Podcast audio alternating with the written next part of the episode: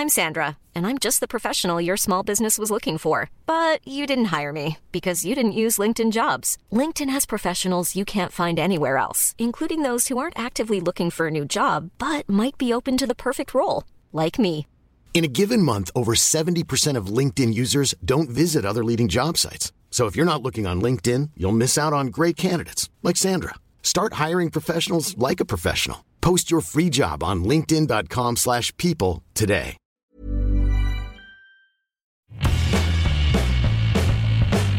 Hola a todos, esto es Sin Comentarios, el programa con los temas y noticias que a todo el mundo interesa y las opiniones que nadie pidió.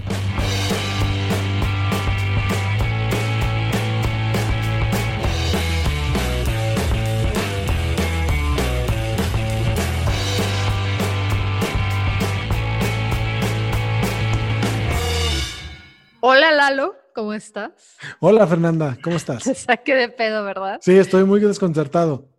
Hola Ángel, ¿cómo estás? Hola, muy bien. Lalo, me encanta que te sacó de pedo porque, claro, te conectaste a la sesión en la que grabamos podcast y no esperabas que te saludaran. Es correcto.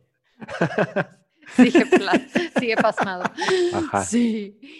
Pues bienvenidos todos. Estamos aquí reunidos en su grupo de, de autoayuda, que, que no sé, o sea, es como, es como si en un grupo, ya sabes, de rehabilitación o, o de, no sé, criminales o de personas que leen el tarot o que usan aceites esenciales o cualquier grupo así que se reúne porque tiene un severo problema religioso y de repente la supervisión adulta se nos fue. O sea, Ajá. ¿seguimos siendo un grupo de ayuda o ya nos convertimos en secta? O ya somos pandilla, no lo sé, no lo sé, no me queda claro cuando ya no tenemos una supervisión de un líder moral y ético. Esta semana nos quedamos sin psicólogo, amigos. Sí, es cierto. Bueno, pero Picha no es el guía moral tampoco, o sea, Pero llevamos ya bastante tiempo sin psicólogos. Pero, Pero pero ajá, pero sí puede dar un grupo. sí el de los puede 12 liderear un pasos era grupo. Memo. Pues, sea lo que sea, este es su grupo de, de autoayuda. Bienvenidos todos aquí sin supervisión adulta, así que no garantizamos resultados. Estamos aquí todos reunidos para hablar del enemigo reciente y asiático de Trump. Entonces, ¿El TikTok, comunismo? señores. Ah, TikTok. El comuni- eso no, estamos aquí para hablar de, de TikTok y, y Trump, de esta relación tan complicada. Eh, pues bueno, desde hace de unos meses para acá, Trump trae todo contra TikTok. Cuando me puse a investigar el por qué, de dónde salió ese odio tan, tan cañón, me di cuenta que, que nadie sabe exactamente por qué le está cargando. Eh, es en serio, o sea, llegué a una entrevista donde, ok, todo el mundo dice que, que aunque se desconozca el origen, los argumentos que más da es que tiene que ver con seguridad nacional y como esta TikTok pertenece a una empresa china y en China los gobiernos son muy corruptos y no sabes si las empresas intercambian información con los gobiernos, pues obviamente no puedes confiar en una empresa china que está recolectando tantos datos. Entonces, esa es una de las cosas que Trump como que argumenta de manera más, más sólida. Pero Claro, porque Sí, Facebook es súper confiable con la información, ¿no? Ajá, o sea, depende para dónde le tire, ¿no? Entonces, o, Google o todo, vean el dilema social, ya lo vimos todos aquí, estamos traumatizados. Sí. Em, pero entonces también hay otra teoría que justo estaba viendo esta entrevista de un periodista que dice, yo llevo 20 años reportando tecnología y nunca había visto un caso tan bizarro y que un presidente se ensañara tanto. Y este güey eh, le atribuye, este güey, así que respetuosa yo, le atribuye cierto, em, cierta contribución a este pleito cuando al inicio de, de todas estas pre-campañas que hay en Estados Unidos, Trump hizo un rally por, por Tulsa. No sé si se enteraron Ah, de eso. el, el infame episodio de Tulsa. Fue Ah, mi momento favorito del 2020. Ok, entonces, ¿qué pasa? Aquí tiene un rally Trump donde hay una parte del evento que se esperan, a, o sea, que de repente en redes sociales, no en redes sociales, en las plataformas empezaron a recibir muchísimas, muchísimas, muchísimas reservaciones y el equipo de Trump dijo, no mames, somos un éxito. Tulsa es nuestro, muchachos. Y era de los primeros eventos, que esto afecta mucho el estado de ánimo siguiente, porque es, es de los primeros impactos. Entonces todo el mundo estaba de, güey, le estamos rompiendo en Tulsa. Y Era el primero, era el inicio de campaña. Y, y no sospecharon nada de que en pico de pandemia la gente estuviera tan ávida de ir a Tulsa. A mí se me hace hasta ingenuo de parte del equipo de Trump. Entonces, en pandemia, en Tulsa, el inicio de campaña, están de que no manches, esto va a ser un éxito. Entonces, en la parte como de, hay un pre-rally que hacen en las afueras, o sea, en afuera del auditorio, eh, estaban esperando a gente, estaban esperando a 40 mil personas, entonces pusieron un escenario extra y todo. Al pre-rally llegaron 25. De 40 mil a 25. Chécate luego esto.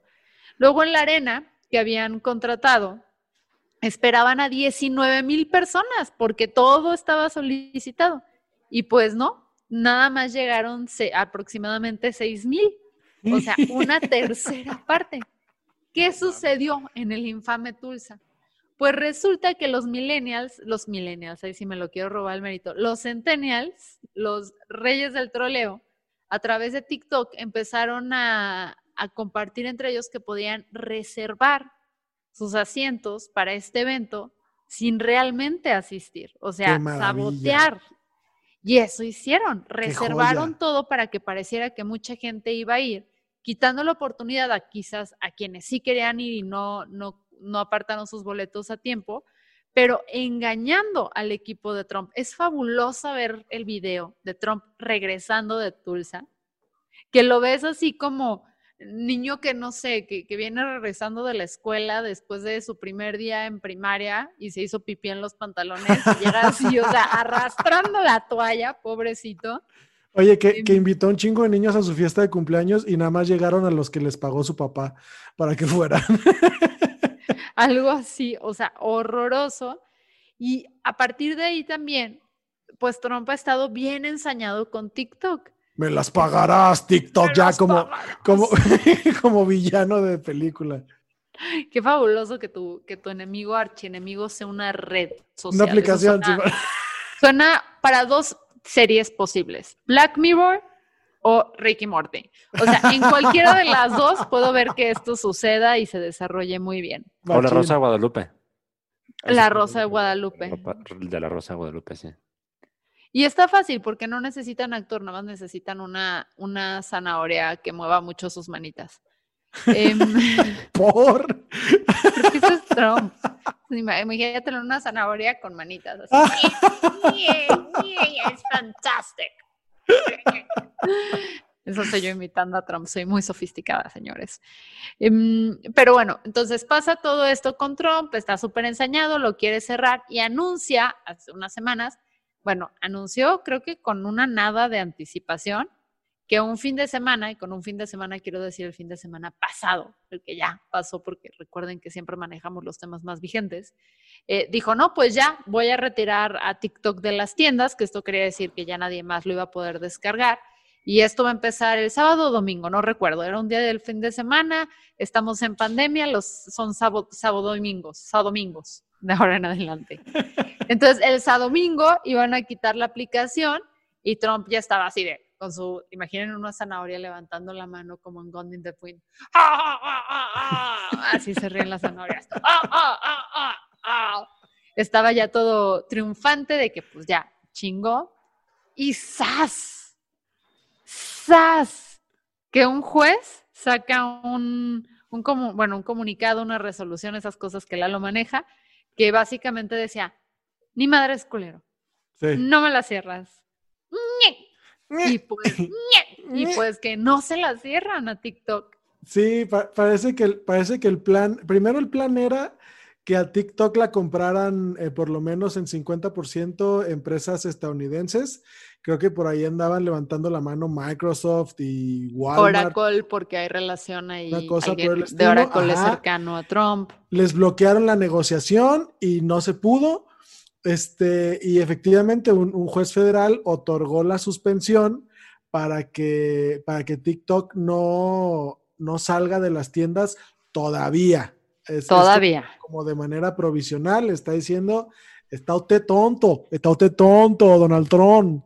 Entonces, este, en, en eso va el mitote, pero a mí sí se me hace demasiada paranoia eh, eh, este rollo de, no, es que la información se está yendo a China. Pues, ¿cuánta información no tocará? Digo, y esta es una pregunta en serio, ¿cuánta información no tocará servidores en China como para que, como para que pudieran tener acceso a ella? No, no creo que, una aplicación como TikTok sea capaz de filtrarle al gobierno chino eh, información como para desestabilizar a un gobierno estadounidense este, no es que lo haya hecho ya Rusia en las elecciones donde ganó Donald Trump, ¿verdad?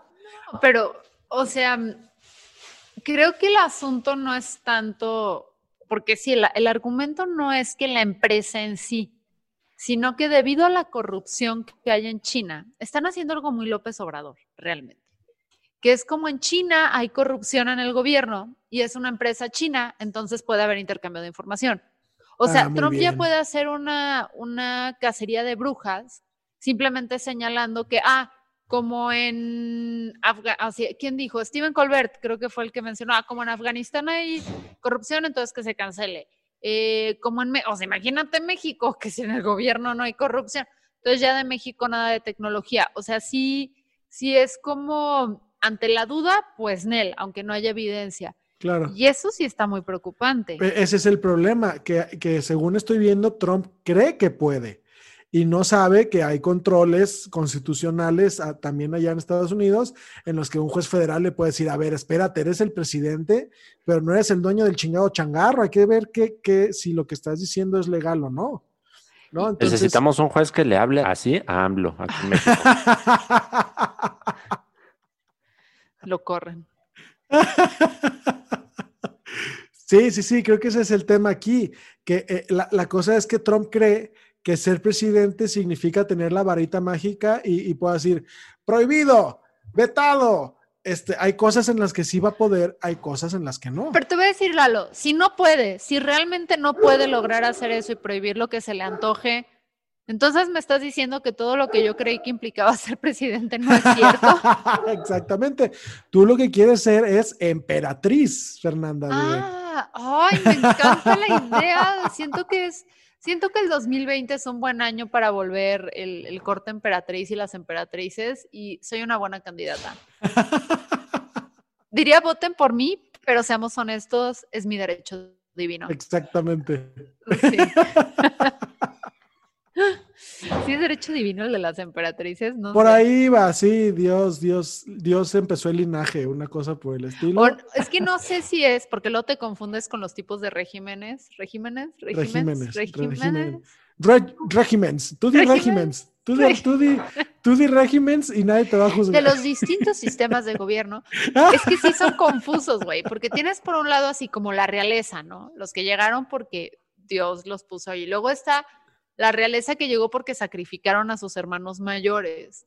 Y luego está la realeza que está puesta por Dios, pero llegó matando a un chingo de gente. Entonces, la verdad es que son bien confusos esos sistemas. Mira, mira, Fernanda, mientras no. No leo entonces me pierdo con la realeza. mientras seas de las que no sacrifican parientes, eh, está bien. Podemos seguir Espérate, ¿en qué momento histórico? Tampoco podemos juzgar con la normativa y la moral actual sucesos del pasado. sí. Y otra cosa, tú no has pasado tiempo con mi familia para saber si se puede o se debe o no. No, no se crean. Un beso a mi familia que espero que no me estén escuchando.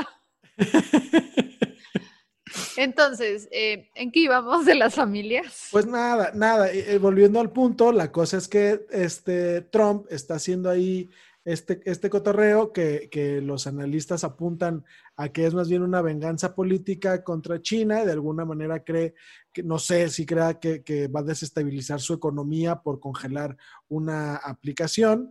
Este, y, tiene que ver con, las, con lo sospechosista que es Trump siempre alrededor de China, porque le gusta, a Trump le gusta tener un enemigo. A Trump le gusta tener una amenaza porque así mantiene entretenida a su base. Eso no se nos puede olvidar. Trump cambia de, enemigo a, a, conveniencia según con quien tenga que quedar bien.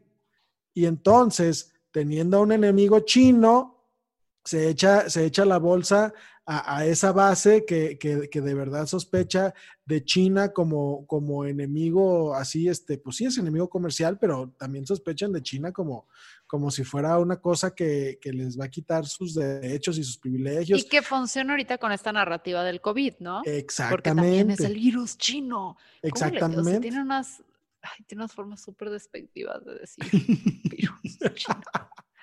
No, no, es que es terrible este hombre, que ni deberíamos decir virus chino porque no es chino, es un virus. Es chino, es un virus y los virus no tienen, los virus no, tienen, nacionalidad. Los virus creen en la frontera abierta y de repente ves a los virus que están, we are, the world. y ves el coronavirus bien entrado en sus ojos. Es el Stevie Wonder de esta canción. ¿Es el Stevie Wonder o estoy confundiendo ciegos? Sí, sí.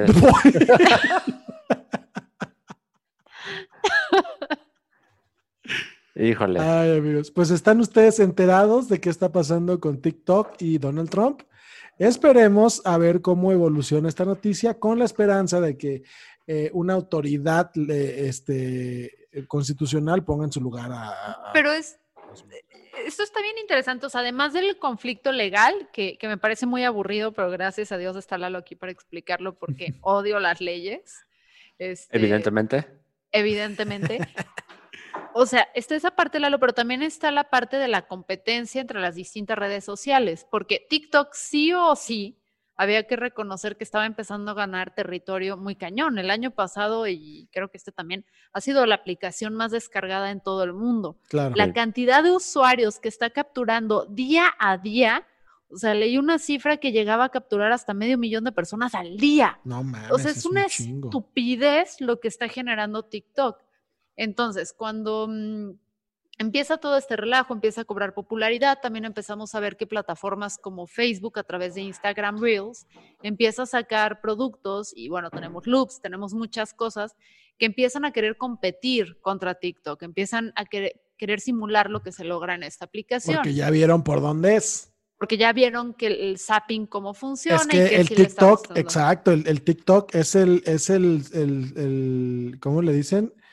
el, el escroleo más rápido del oeste. Sí. sí, está súper. Ni, ni, ni un hombre soltero en Tinder le da tan rápido como uno normal al TikTok. No mames, o sea, no mames, hay mucho contenido ahí. Sí, sí, este, sí. Y a diferencia de, de, Tinder, no vas a acabar con una enfermedad de transmisión sexual. Entonces, hay beneficios de estar en TikTok.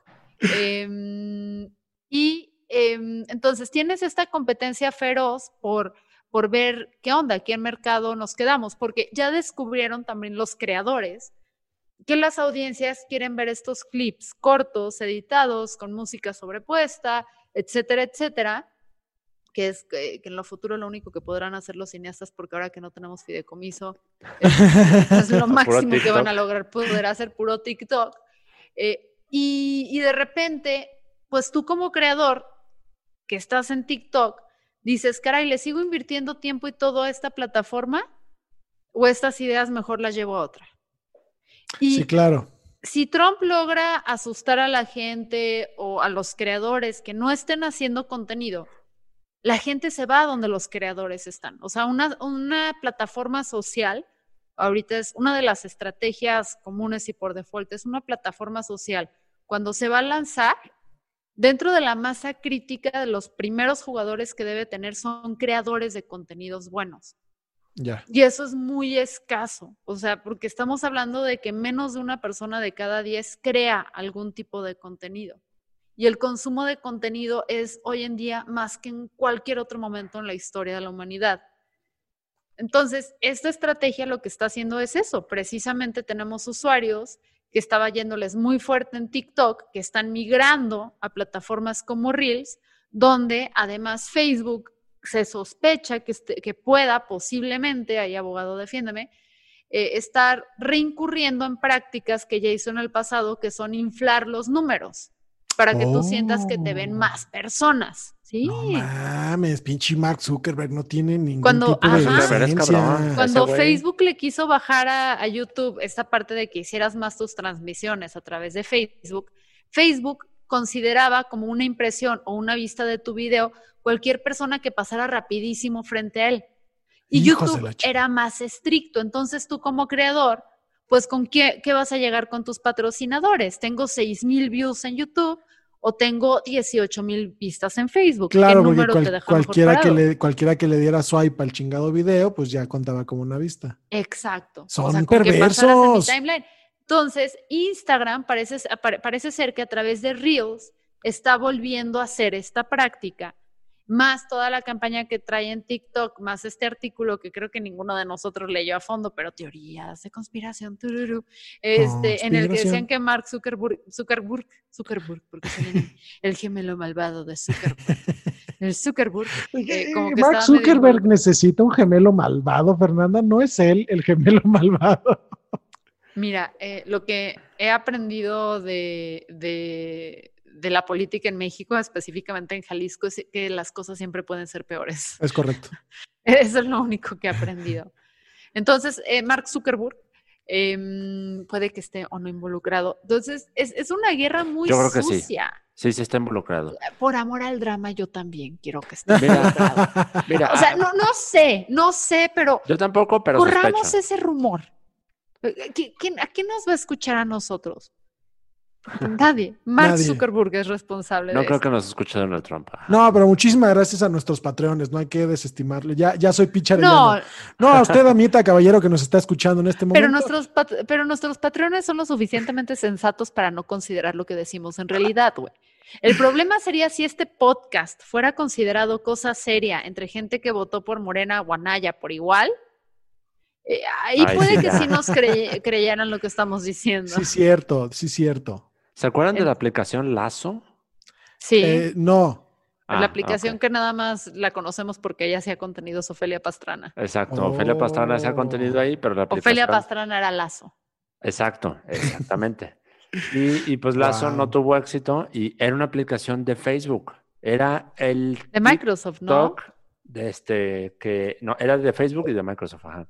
Ah, Entonces, era una aplicación independiente de Facebook lanzada pues, por iniciativa de este, Zuckerberg para tratar de hacer competencia a TikTok. Obviamente esa competencia no lo lograron, se los llevó la chingada, no tuvieron el flujo, tuvieron que, cerrar la aplicación a mitad, de, a mitad de este año. Creo que el 20 de junio fue el último día que tuvo soporte Lazo y shutdown. Pero lo curioso fue que más o menos por las mismas fechas, Trump empieza a sembrar el rumor de que se va a cancelar TikTok en Estados Unidos y por esas fechas Instagram, la otra aplicación que es eh, de, Facebook y por ende de Mark Zuckerberg, empieza a sacar Instagram Reels. Coincidencia. Cuando, nos ponemos así de paranoides, yo creo que para que la gente no piense que ya se nos fugó, ya estamos conscientes de que chance y estamos diciendo pura teoría conspiranoide, creo que merecemos musiquita de para que la gente distinga así como es como cuando hablas del zodiaco que eres medio sarcástico, así de claro que, claro que no creo en esto, pero ¿a poco eres cáncer? Claro, es súper típico los cánceres hacer eso, pero claro que no creo. Es como si no creemos estas teorías conspiranoides, pero... Mm, pero está sospechoso. A lo mejor. Porque Zuckerberg y Trump son bien compillas, ¿eh? ¿Se acuerdan cuando hubo un escándalo con Trump y Twitter? Porque Twitter. Ok, Ángel, estás yéndote a la línea de si estoy creyendo en esas teorías. Es que, güey, fíjate, ajá, güey. Cuando empezó la pandemia en Estados Unidos, Donald Trump que vas a empezar a trabajar en el chapucero. Ah. Siento, a ver, vas, chapucero, dinos. Ahí les va, déjenme pongo en modo chapucero. Cuando la pandemia en Estados Unidos empezó, les recuerdo que Donald Trump estaba en modo negacionista, ¿no? Donald Trump estaba en modo Trump supporter. Nada es cierto. Entonces, este, él empezó a tuitear cada vez más constantemente que coronavirus, the China virus is a hoax, no es cierto, son mentiras de los demócratas, es nada más una gripita, nadie se va a contagiar, no hay que cerrar, no hay que hacer social distancing ni nada de eso.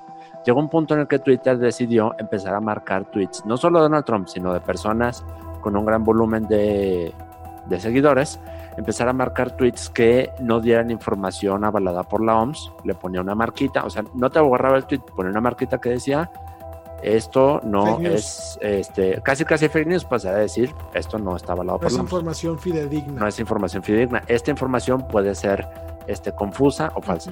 Entonces le marcan a, Trump unos tweets así y se reemputa porque a Trump no le puedes tocar su Twitter. ¿Cómo se les ocurre? ¿Cómo se les ocurre?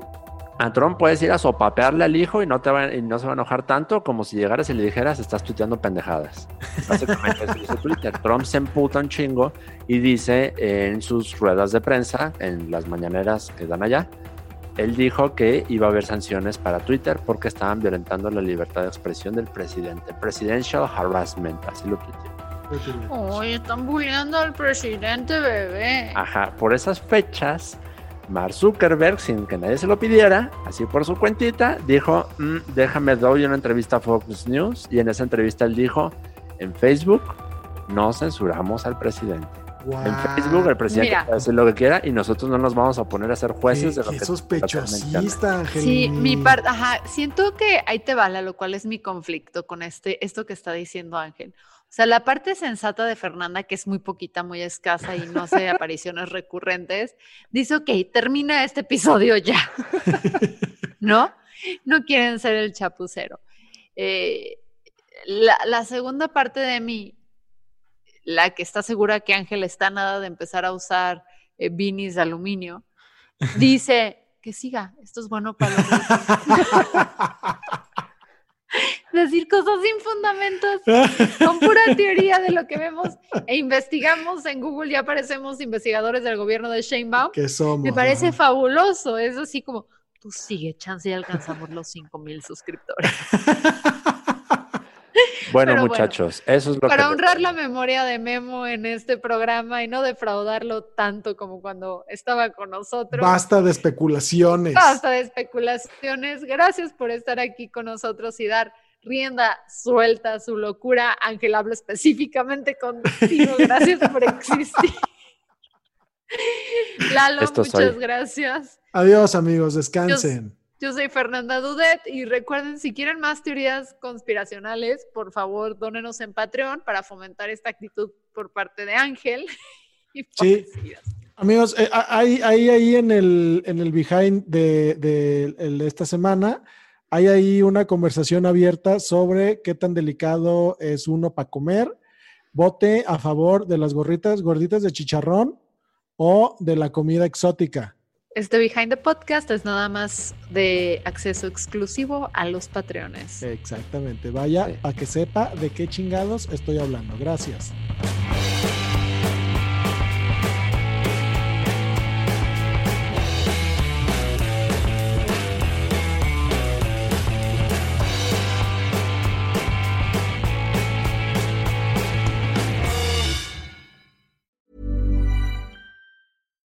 It's Paige DeSorbo from Giggly Squad. High quality fashion without the price tag. Say hello to Quince.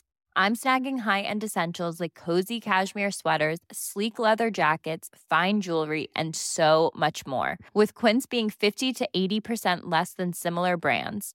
And they partner with factories that prioritize safe, ethical, and responsible manufacturing. I love that. Luxury quality within reach. Go to quince.com slash style to get free shipping and 365 day returns on your next order. Quince.com slash style.